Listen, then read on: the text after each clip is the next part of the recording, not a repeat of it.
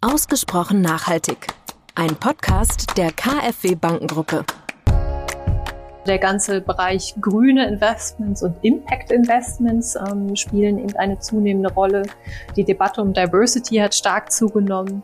Es wird auch immer mehr darüber geredet, inwieweit Investments in Deep Tech einfach vielleicht auch notwendig sind, um eben diverse Techniken und Entwicklungen voranzutreiben.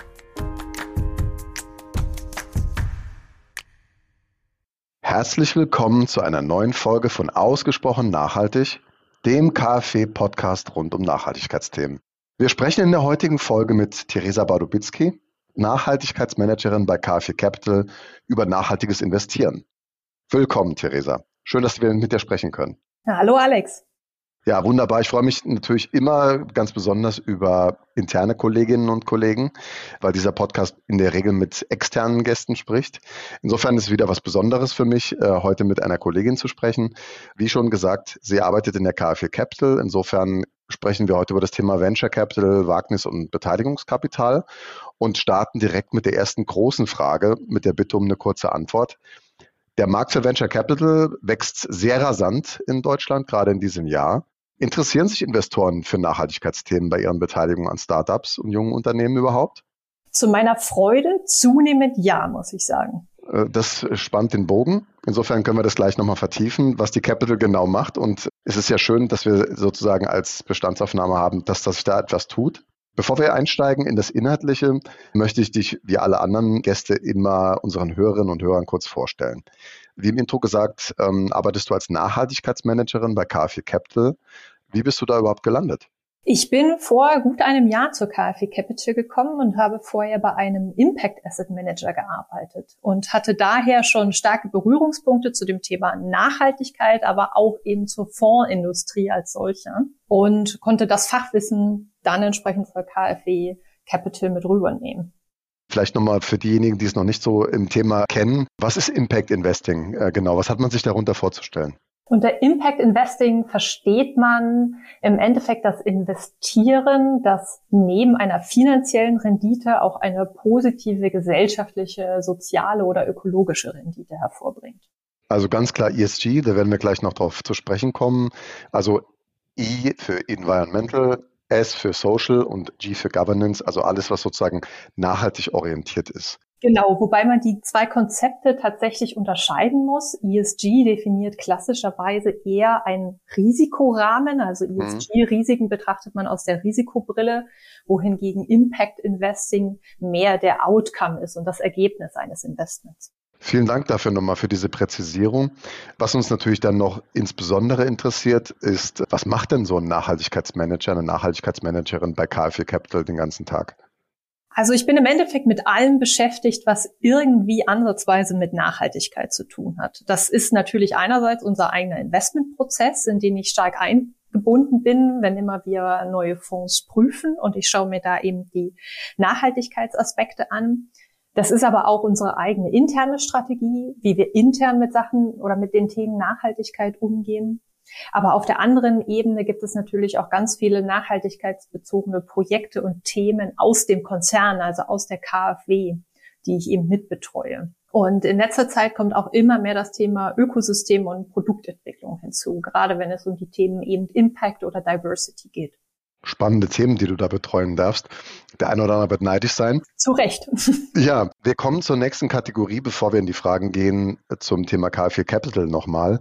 Drei kurze Fragen, drei kurze Antworten kriegt von uns jeder Gast.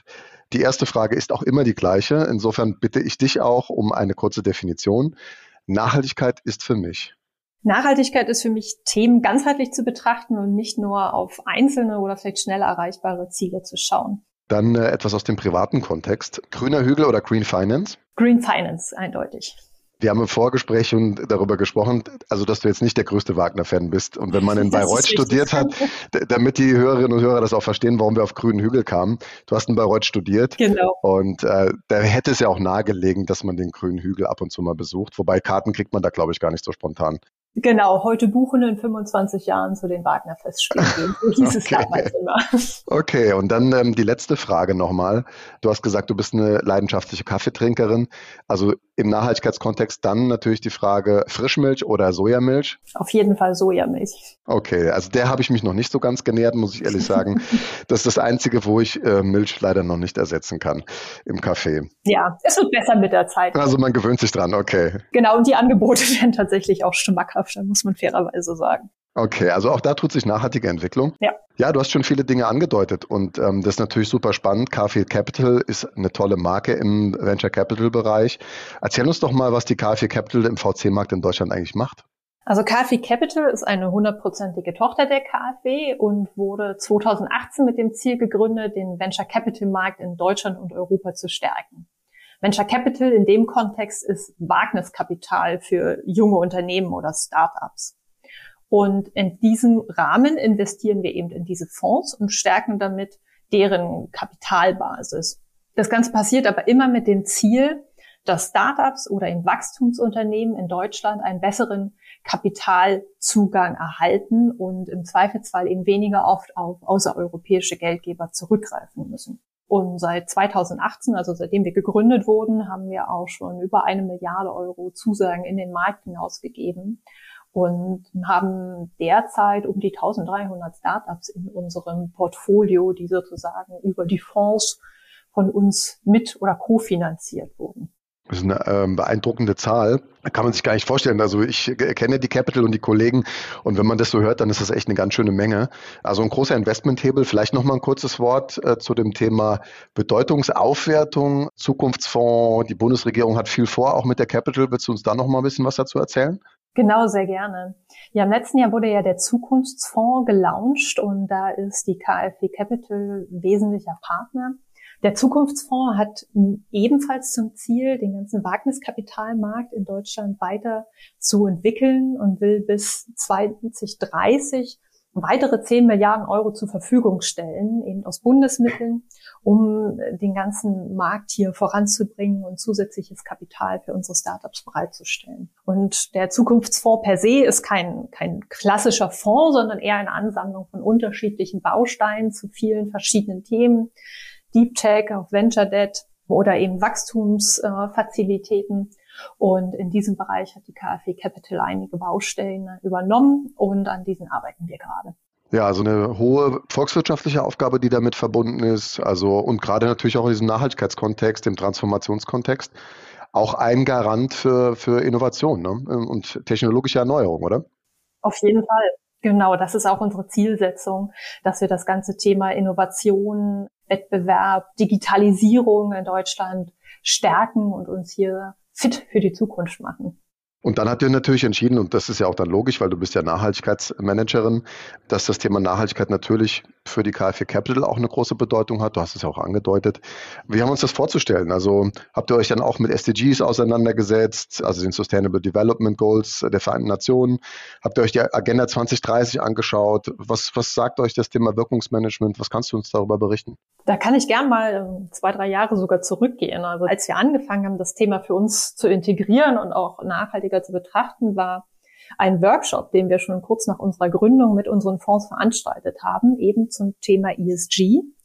Und dabei haben wir gemerkt, dass hier zunehmendes Interesse wächst, es bislang aber sehr wenig Informationen zu ESG, Nachhaltigkeit und der Assetklasse Venture Capital gibt. Und da wir natürlich Fondsinvestor aus Verantwortung sind, haben wir es uns zur Aufgabe gemacht, den Markt in dem Bereich ein bisschen voranzubringen. Und da haben wir uns einen externen Partner dazu genommen, BCG in dem Fall, mit dem wir im letzten Winter dann ein großes Projekt aufgesetzt haben. Und zu diesem Projekt gehörte einerseits ein Fragebogen, um den Status quo im Venture Capital Markt zu ermitteln, also zu schauen, inwieweit beschäftigen sich Fonds schon mit dem Thema ESG und Impact und inwieweit beschäftigen sich aber auch Startups schon mit dem Thema. Also wie relevant sehen sie es, was sind die für sie wesentlichen Kriterien, warum machen sie das, etc. pp. Und der zweite Teil, der auch in diesem ähm, Projekt mit weiterentwickelt wurde, war sozusagen unser eigenes Toolkit, unsere eigene Werkzeugkiste, mit der wir zukünftig das ganze Thema deutlich besser in unseren Werkzeugkasten integrieren möchten. Und während des ganzen Projektes haben wir uns natürlich mit den ganzen vorhandenen Rahmenwerken, also SDGs, Agenda 2030, auseinandergesetzt, äh, da sehr tief in den Markt geschaut mit den Experten von BCG, aber auch mit anderen Marktteilnehmern und haben so einen für uns relativ umfangreichen Rahmen entwickelt, mit dem wir bei der KfW das Thema Nachhaltigkeit sowohl im Investmentprozess, aber auch intern aufnehmen wollen. Das heißt, für uns eben einerseits in der Prüfung schon das Thema bei den Fonds begleiten, aber eben auch im Nachgang ESG-Risiken weiter monitoren und die Wirkung eben messen, um auch zeigen zu können, welchen Beitrag wir zur Erreichung der SDGs beitragen oder liefern können.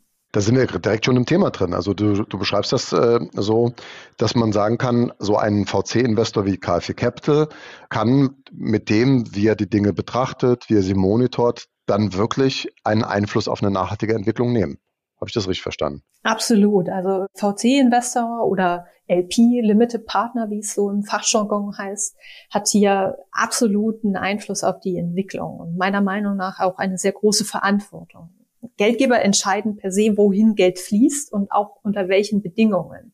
Und insbesondere im Venture Capital Markt haben wir die Möglichkeit, eine ganz neue Generation von Unternehmen heranwachsen zu lassen, die ESG-Risiken, aber eben auch die erzielte Wirkung von Anfang an mitdenken und nicht erst anfangen zu handeln, wenn es vielleicht schon deutlich schwieriger wird, hier einzulenken oder wenn es vielleicht auch einfach schon zu spät ist.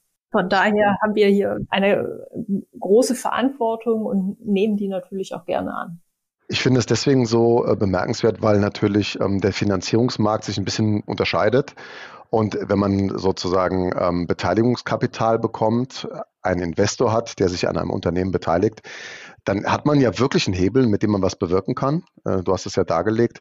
Wohingegen überall dort, wo es halt äh, Fremdkapital relevant ist, also wo ich in Unternehmen bin und suche einen Kredit, um irgendwas zu finanzieren, ist es ja wesentlich leichter, irgendwie auszuweichen. Da kann ich sagen, ja, wenn, wenn da jemand, ein Kreditgeber kommt, der von mir irgendwas verlangt, dass ich im ESG-Bereich was mache, dann suche ich mir halt jemand anders, der halt irgendwie mir einen anderen Kredit zur Verfügung stellt. Da ist der Hebel für, für VC-Investoren eigentlich ganz gut und damit ist es ja umso wichtiger, dass sie diese Verantwortung auch wahrnehmen, oder? Genau, und ähm, das ist genau der Punkt, den du ansprichst. Dadurch, dass wir beziehungsweise die Fonds in dem Fall dann tatsächlich Eigenkapitalgeber und Shareholder sind und hier Mitspracherechte haben, können Sie noch mal einen ganz anderen Einfluss geben. Und wir können diesen Einfluss von oben sozusagen an die Fonds geben, indem wir hier auch in den Advisory Boards unsere Position vorbringen und darauf achten, dass diese Themen integriert werden. Aber die Fonds können das dann eben auch bei den Portfoliounternehmen machen. Anders sieht es dann schon wieder bei den Venture Debt Fonds aus, die wir auch teilweise im Portfolio haben. Da sehen wir dann schon wieder eher, dass sie aufgrund ihrer Position als Kreditgeber hier nochmal deutlich eingeschränkter sind. Aber natürlich können wir auch hier darauf Wert legen, dass zumindest im Due Diligence Prozess sehr, sehr deutlich darauf geachtet wird, wie das Unternehmen mit ESG-Risiken umgeht. Also kann, kann man da wirklich seiner Verantwortung äh, nachkommen. Eine Frage äh, drängt sich mir irgendwie gerade nochmal so auf, das Thema Rendite. Das haben die Investoren irgendwie auch verstanden, so im Laufe der Jahre, dass, dass eine nachhaltige Ausrichtung des Unternehmens ja auch auf die Rendite sich ja auch langfristig positiv auswirkt. Das würdest du auch sagen, oder? Hm, also ich persönlich sehe da eine sehr positive Korrelation aktuell ist es immer wieder nochmal in der Debatte, muss man okay. sagen. Also es wird immer mal wieder darüber gesprochen, können oder werfen nachhaltige Investments oder Impact Investments weniger Rendite ab als klassische Investments? Muss man vielleicht sogar Philanthrop sein, um das zu machen? Aber grundsätzlich zeigt sich auf jeden Fall, dass die Berücksichtigung von Nachhaltigkeit langfristig gesehen einen positiven Einfluss auf die Rendite hat. Das hat auch ganz viel mit der Resilienz der Geschäftsmodelle gegenüber ökologischen, sozialen und gesellschaftlichen Bedingungen zu tun. Und das zu ignorieren wäre eigentlich eher fahrlässig und schädlich auf die lange Frist gesehen. Wenn ich mir jetzt so anhöre, was du erzählst, dann habe ich auch die Frage dazu, was die Capital anders macht als äh, andere VC-Investoren. Oder, oder seid ihr da irgendwie so in Line mit dem, was andere Investoren auch machen? Also zum aktuellen Zeitpunkt sind wir im Verhältnis zu anderen VC-Investoren, glaube ich, tendenziell eher vorne mit dabei und wir haben den Markt diesbezüglich auch entwickelt. Natürlich gibt es auch andere große Investoren wie den European Investment Fund, der ebenfalls in seinem Investmentprozess viel Wert auf das Thema legt. Aber wir müssen klar sagen, im Vergleich zu privaten Investoren sind wir da mit unseren Anforderungen deutlich mit dabei und auch sozusagen im Raum der öffentlichen Geldgeber spielen wir hier ganz gut unsere Position und äh, entwickeln den Markt in diesem Sinne auch. Wenn ich mir jetzt als Investor ein Investmentziel anschaue, welche ESG-Kriterien nehme ich dann zur Hand? Welche betrachte ich mir konkret? Wie habe ich mir das vorzustellen? Ja, das ist tatsächlich keine Antwort, die man so binär beantworten kann. Schade. Also gerade im, gerade im VC-Markt ist das sehr heterogen eigentlich. Wir haben Fonds beziehungsweise Unternehmen in sehr unterschiedlichen Phasen. Also sehr, sehr frühphasige Unternehmen, aber eben auch Unternehmen, die schon in der Skalierungsphase sind und gerade wachsen. Wir haben auch Unternehmen, die entweder im produzierenden Gewerbe sind, wir haben aber auch viel Softwareplattformen. Und da kommt so ein bisschen die Krux herein, weshalb man diese unterschiedlichen Themen auch zusammenfügen und dann betrachten muss. Wir bei der KfW arbeiten hier mit einer sogenannten Heatmap, die eben genau schaut, in welcher Phase ist der Fonds, in welches Produkt wird hier investiert und was ist die zugrunde liegende Industrie. Und basierend darauf gibt es uns immer so einen Set an Indikatoren, die hier überdurchschnittlich relevant erscheinen. Wenn man das mal so vergleichen mag, dass ein produzierendes Unternehmen, was tatsächlich ein physisches Produkt herstellt und schon in der Wachstumsphase ist und skaliert, hat ganz andere ESG-Risiken zu betrachten als vielleicht ein Drei-Mann- oder sagen wir Drei-Frau-Unternehmen, was noch in der Garage sitzt und irgendwo an AI rumtüftelt. Also da wären ganz andere Sachen relevant. Das klingt total plausibel, ja. Insofern ist es dann immer eine Einzelfallbetrachtung, wie ich dem entnehme. Und man muss natürlich ein bisschen gewichten, ja. wie du es gesagt hast. In welcher Phase befindet sich das Unternehmen? Was ist der Markt? Wie sind die Strukturen? Ja, also wirklich spannend. Du hast ja schon mal sozusagen auch die, die Frage natürlich eindeutig beantwortet, welche Rolle VC-Investoren spielen.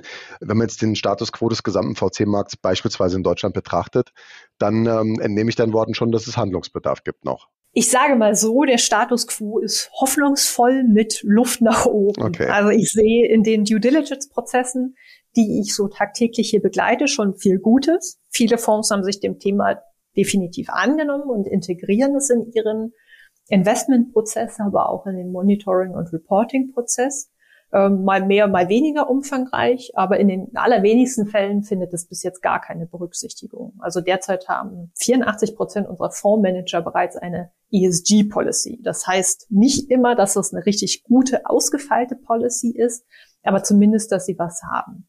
Und bei allen neuen Investments, die wir eben seit einem Jahr etwa gemacht haben, arbeiten wir diese ESG-Policy, wenn sie eben noch nicht gut ist oder wenn der Fondsmanager vielleicht noch gar keine hat, dann haben wir hier gewisse Mindestanforderungen, die wir hier anlegen und sagen, okay, wir kommunizieren ganz klar, das sind unsere Mindeststandards und bis dahin müsst ihr euch entwickeln, damit wir den Vertrag unterschreiben können. Und wir bieten hier natürlich auch immer Unterstützung an. Das heißt, wenn der Fonds noch nicht sich mit dem Thema beschäftigt hat, dann ähm, sind wir hier auch sehr intensiv im Austausch. Also wir sagen nicht einfach, okay, friss oder stirb. Mhm. Das sind unsere Anforderungen. Entweder du schaffst es oder du schaffst es nicht, sondern es ist natürlich ein Sparring, ein, ein Unterstützen und wir möchten halt auch hier eben den Markt einfach entwickeln. Wenn ich das so höre, passt das zum ja, Nachhaltigkeitsleitbild der Mutter der KfW sehr gut nämlich diesen Ansatz zu haben der Transformation eben, also die Unternehmen zu begleiten und sie an die Hand zu nehmen, ihnen Orientierung zu bieten und ähm, ja,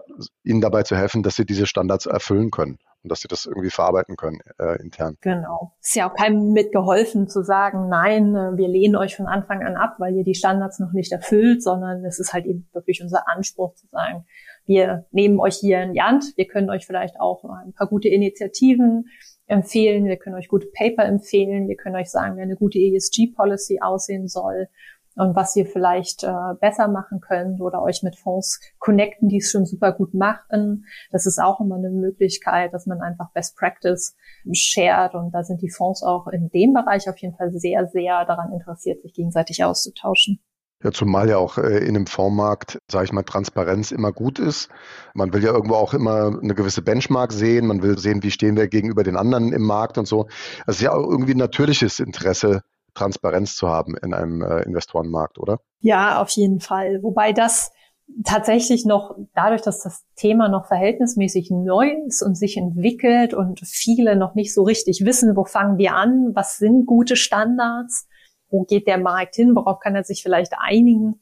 Dementsprechend ist das aktuell noch ein bisschen Zögerlich. im Prozess und im Fluss, genau. Okay. Wenn man sich das Thema ESG-Integration anschaut, und du hast es ja auch sehr nachvollziehbar dargestellt, gibt es dann Benchmarks in dem Markt? Äh, gibt es irgendwie Vorbilder, wo du sagen würdest, das sind ganz besonders tolle äh, Investoren, ähm, da können wir uns sogar noch was abschauen?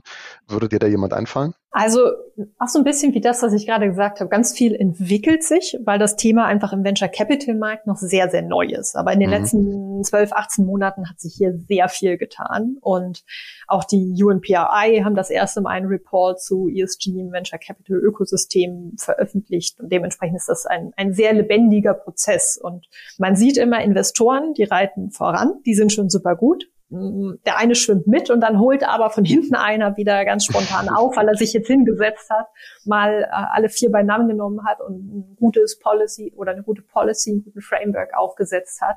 Und dann steht da binnen drei Monaten eine neue gute Benchmark am Markt. Also wir sehen da ganz, ganz viel, was passiert und es ist eben ein sehr, ein, ein Work in Progress ähm, mhm. Status, würde ich sagen.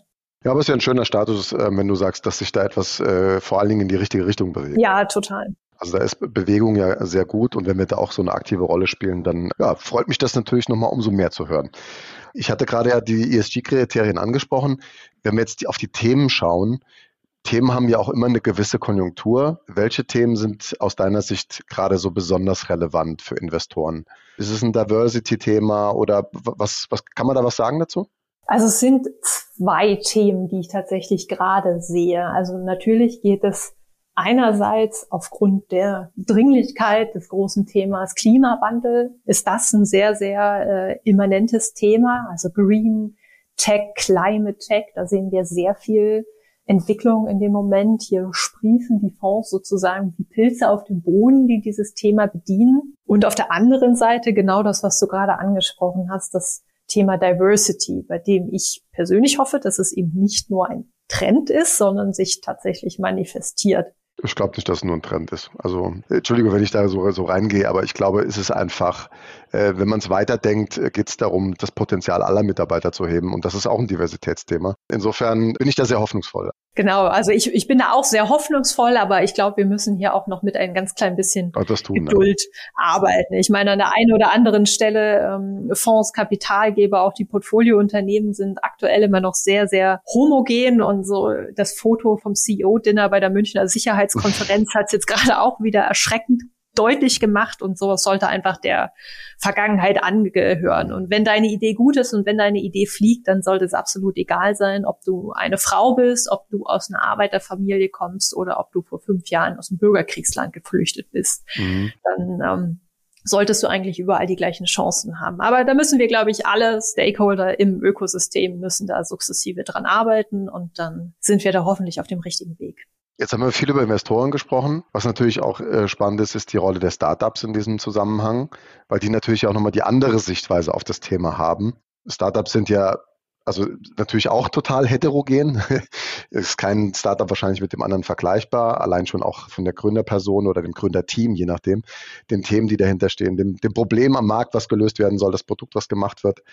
Aber was sie irgendwie alle, glaube ich, vereinen, ist so ein bisschen das Thema, ja, diesen Trieb nach Wachstum oder diesen Trieb, sich zu etablieren, gewinnbringend zu werden. Also die erste Frage, wie nachhaltig handeln Startups denn aus der eigenen Überzeugung heraus? Was kannst du dazu sagen? Das kommt wie immer darauf an. Okay, ich habe mir schon gedacht. Wobei man tatsächlich sagen muss, dass viele Gründer mittlerweile deutlich mehr, wir nennen es immer so schön, purpose-driven sind, also eine eigene intrinsische Motivation haben, sowohl mit ihrem Produkt, was Sinnvolles, was Gutes bereitzustellen, aber auch ihr Unternehmen in diesem Kontext deutlich nachhaltiger aufzustellen. Das heißt, auch hier sieht man analog wie zu den Fonds einen deutlichen positiven Trend, der nach oben zeigt. Okay. Also, sag ich mal, wenn ich es auf eine Überschriftenebene bringe, du würdest sagen, es gibt da schon Aufmerksamkeit fürs Thema, aber es ist sozusagen trotzdem noch, was man besser tun kann wahrscheinlich. Auch wie bei den Investoren gibt es noch Luft nach oben, hoffnungsvoll, aber Luft nach oben, oder wie würdest du es betrachten?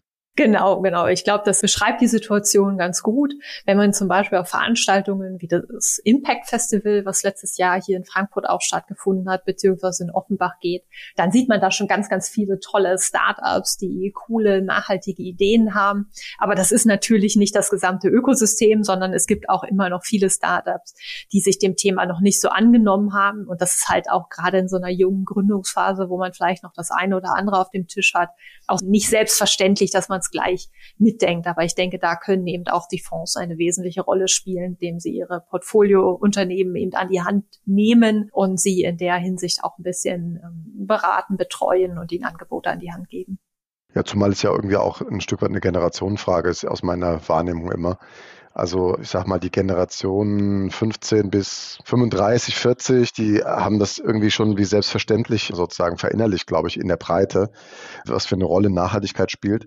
Insofern geht es da wahrscheinlich auch ein Stück weit darum, nochmal zu verstehen, wie kann man das überhaupt ja, inhaltlich mit Leben füllen, wie kann man das in einem Wirtschaftsleben sozusagen auch dann als, als junges Startup dann auch verwirklichen. Ne? Ja, absolut. Da fehlt es dann nicht am Willen, sondern häufig an der Kompetenz, wie kann man das denn konkret machen. Du hattest vorhin nochmal was gesagt zu dem Thema äh, euer Toolkit. Magst du dazu noch mal was sagen? Also das ist ja irgendwie, das klang für mich nach einem Angebot, äh, das man sich mal genauer anschauen sollte. Was habt ihr da entwickelt noch mal, wenn du es noch mal kurz beschreibst? Sehr gerne. Also wir haben im Endeffekt äh, mehrere Tools entwickelt, die uns in der Due Diligence, also in der Prüfungsphase vor dem Investment helfen, die Fonds selber einzuschätzen, die uns dann aber auch später helfen, wenn es darum geht, zum Thema ESG-Reporting und Impact äh, oder äh, Wirkungsmessung das Ganze auszuwerten. Das heißt, wir haben uns einmal überlegt, dadurch, dass wir ja die einzelnen Portfoliounternehmen nicht selber prüfen können, weil sie eben durch die äh, erst später hinzukommen und die Investments ja auch durch die Fonds getätigt werden, müssen wir darauf schauen, wie gut ist der Fondsmanager bei der Thematik und wie gut integriert er das Thema in seiner eigenen Prüfung. Und zu dem Zweck haben wir eben ein sogenanntes Capability House entwickelt. Das ist im Endeffekt ein Fragebogen, der diverse Dimensionen abdeckt und äh, mit dessen Hilfe wir im Nachgang schauen können, wie gut ist denn der Fondsmanager hier einfach schon aufgestellt, wie gut hat er das Thema schon integriert.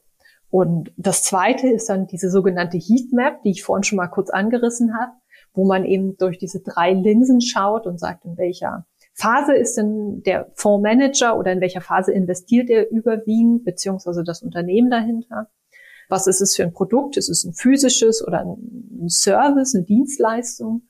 Und in welcher Industrie arbeiten wir? Und dann eben zu schauen, was sind denn hier in diesem spezifischen Fall die für uns relevanten ESG-Risiken, die überdurchschnittlich häufig schlagend werden können. Das sind so die zwei Dinge, die wir uns vor dem Investment häufig angucken und mit dieser Heatmap bestimmen wir dann im zweiten Prozess auch, was wir uns im Investmentprozess, wenn dann die Portfolio-Fonds, aber eben auch die entsprechenden Unternehmen bei uns mit aufgenommen sind, was wir uns dann going forward auch einfach weiter angucken möchten an, an Kriterien, an Indikatoren, um eben das Risiko zu messen und auch die Wirkung zu messen. Und wo finde ich das Ganze, wenn ich mich jetzt dafür interessiere? Gibt es da irgendeinen Ort, wo ich sage, ich kann jetzt irgendwie K4 Capital Website besuchen und da finde ich was dazu? Auf jeden Fall. Genau. Äh, kfcapital.de ist der Ort der Weisheit. Da kann man gerne mal unter Nachhaltigkeit browsen und dann findet man da einerseits unsere eigene Nachhaltigkeitsrichtlinie, wo das sehr gut beschrieben ist, aber eben auch dieses oft referenzierte Stück, unsere ESG-Studie, die wir zusammen mit BCG veröffentlicht haben und die man da einmal einsehen kann. Ja, super. Also das würde ich den äh, Hörern und Hörern natürlich nahelegen, weil auf den KfW-Seiten findet man immer sehr viele spannende Sachen und gerade so etwas, also so ein strukturiertes Modell, kann sehr viel Know-how vermitteln beziehungsweise ja Lust auf mehr machen. Auf jeden Fall. Jeder gern eingeladen, mal reinzulesen. Schön. Nochmal eine Frage zum Thema Wagniskapitalmarkt.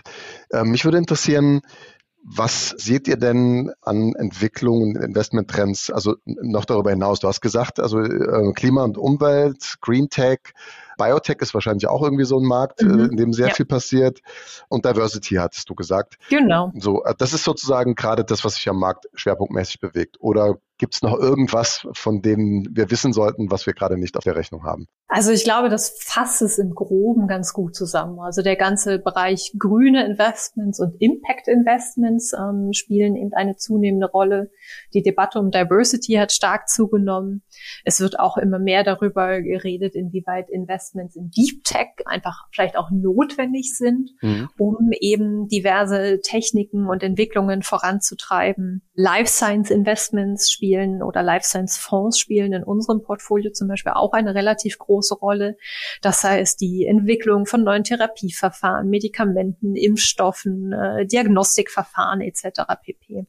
Das heißt, wir sehen hier in ganz vielen Bereichen ganz viele spannende neue Entwicklungen und auch immer wird dann, wenn ich mich mal wieder hinsetze und unsere Portfoliounternehmen intensiver durchstöbere, zum Beispiel für das Wirkungsmanagement, dann sehe ich hier eigentlich ein spannendes Startup nach dem anderen, was auf ganz viele dieser Trends einzahlt. Also das kann ich mir nicht vorstellen, weil gerade das, was du angedeutet hast, Life Science, aber auch was Pharma und solche Dinge angeht, ich, ich, finde das ja deswegen so interessant, weil wir haben ja da irgendwie eine Latenz im Markt, die sehr hoch ist. Also weiß ich nicht, bis so ein Medikament, wenn es erfunden ist, bis das am Markt ist, das, da gehen ja mal schnell irgendwie zehn Jahre ins Land. Und wir leben ja trotzdem jetzt irgendwie gefühlt in einem Zeitalter des exponentiellen Wachstums. Ist es denn wirklich so, dass wir irgendwie so in den nächsten zehn Jahren sehr viel, sehr viel schnellere Entwicklung sehen werden, weil einfach schon so viel in der Pipeline ist, was gerade so passiert in diesem Wissenschaftsbereich? Also können wir sozusagen auf das, auf das Jahrzehnt der Innovation freuen? Wie, wie siehst du das? ich hoffe, dass wir uns auf das Jahrzehnt der Innovation freuen können. Aber das ist natürlich ein Markt, in dem gerade sehr, sehr viel passiert, wo dann auch wahrscheinlich schnell voneinander gelernt wird und äh, sich die Entwicklungen und die Innovationen potenzieren und man vielleicht auch einfach Know-how über die letzten Jahre entwickelt hat, von dem man dann einfach profitieren kann, wenn man vielleicht schon einfach dieses ganze große Thema mRNA-Impfstoffe und mRNA-Therapieverfahren sich anschaut, dann sind da jetzt in, in den letzten Jahren so viele Meilensteine erreicht worden oder auch sonstige, äh, diese Genschere, CRISPR, mit dem man diverse Therapieverfahren anwenden kann. Da ist einfach sehr, sehr viel ins Rollen gekommen und ich glaube, jetzt kann man vielleicht die Früchte der Forschung der letzten Jahrzehnte ernten und gute Produkte und gute Methoden daraus entwickeln. Also ein eindeutiges Plädoyer für Wagniskapital, Beteiligungskapital für diesen ganzen Markt, den braucht es einfach, den braucht jede Volkswirtschaft. Das muss man sagen, oder? Absolut. Also es ist halt die Keimzelle von wirtschaftlicher Entwicklung. Und wer unten nicht investiert, der wird später auch nichts ernten können. Jeder große äh, Autokonzern war irgendwann mal ein, ein kleines Startup. Von daher um, ähm, sollten wir uns gut um unsere Startups kümmern. Ja, das passt irgendwie zum Abschluss des Gesprächs. Die Zeit ist irgendwie schon wieder vorbei und ähm, wir sind irgendwie mit den Fragen schon durch. Also es war ein super spannendes Gespräch, aber trotzdem möchte ich dir wie jedem anderen Gast äh, nochmal die Gelegenheit geben, zum Abschluss den virtuellen Zauberstab in die Hand zu nehmen. Deswegen an dich die Frage, welche Sache würdest du per Handstreich verändern, beziehungsweise welches Projekt würdest du per Handstreich umsetzen, wenn du den Zauberstab hättest? Ja, der gute, äh, ominöse virtuelle Zauberstab. Ich würde vielleicht sogar zwei Sachen ganz gern umsetzen. Einmal das ganze Thema Diversity, was wir vorhin angesprochen haben, dass wir in der Entwicklung vielleicht schon am, am, am Endpunkt werden wir nie sein, aber deutlich weiter sind, wo es nicht mehr so debattieren notwendig ist, sondern dass es einfach schon zum ganz normalen Alltag gehört. Und ein deutlich greifbares Projekt, was ich super gerne jetzt schon umgesetzt haben wäre, wären einheitliche ESG-Reporting-Standards im Markt, weil darauf wartet im Endeffekt aktuell die ganze Community, das ganze Ökosystem, dass sich hier einheitliche Standards entwickeln, damit sich jeder irgendwo abgeholt und abgedeckt fühlt und wir uns auf einheitliche Indikatoren verständigen können, um zu sagen, wenn wir zu solchen Themen reporten, dann hat jeder das gleiche Verständnis dafür und dann weiß jeder, was gemeint ist und kann es möglichst einfach umsetzen. Das wäre auf jeden Fall noch so ein Wunschprojekt, aber ich glaube, das dauert vielleicht dann doch noch den einen oder anderen Monat. Ja, aber wenn wir auf der Monatsebene sind, dann äh, ist es ja sozusagen in greifbarer Nähe schon fast. Ja, also ganz herzlichen Dank, Theresa, an dich, ähm, dass du uns so spannend, lebendig irgendwie und interessant durch diesen VC-Markt geführt hast. Auch also gerade unter diesem Gesichtspunkt nachhaltige Entwicklung. Was können Investoren tun? Wie ist die Situation bei den Startups? Und ja, was, was für eine Rolle spielt KfW Capital? Also ich glaube, das hat wirklich für Inspiration gesorgt. Ganz herzlichen Dank dafür. Vielen Dank, hat mir ebenfalls viel Spaß gemacht. Ja, also dann nochmal vielen Dank für das Gespräch, für die Zeit, die du dir genommen hast und äh, alles Gute für dich persönlich und natürlich für den VC-Markt in Deutschland. Dankeschön. Danke dir auch.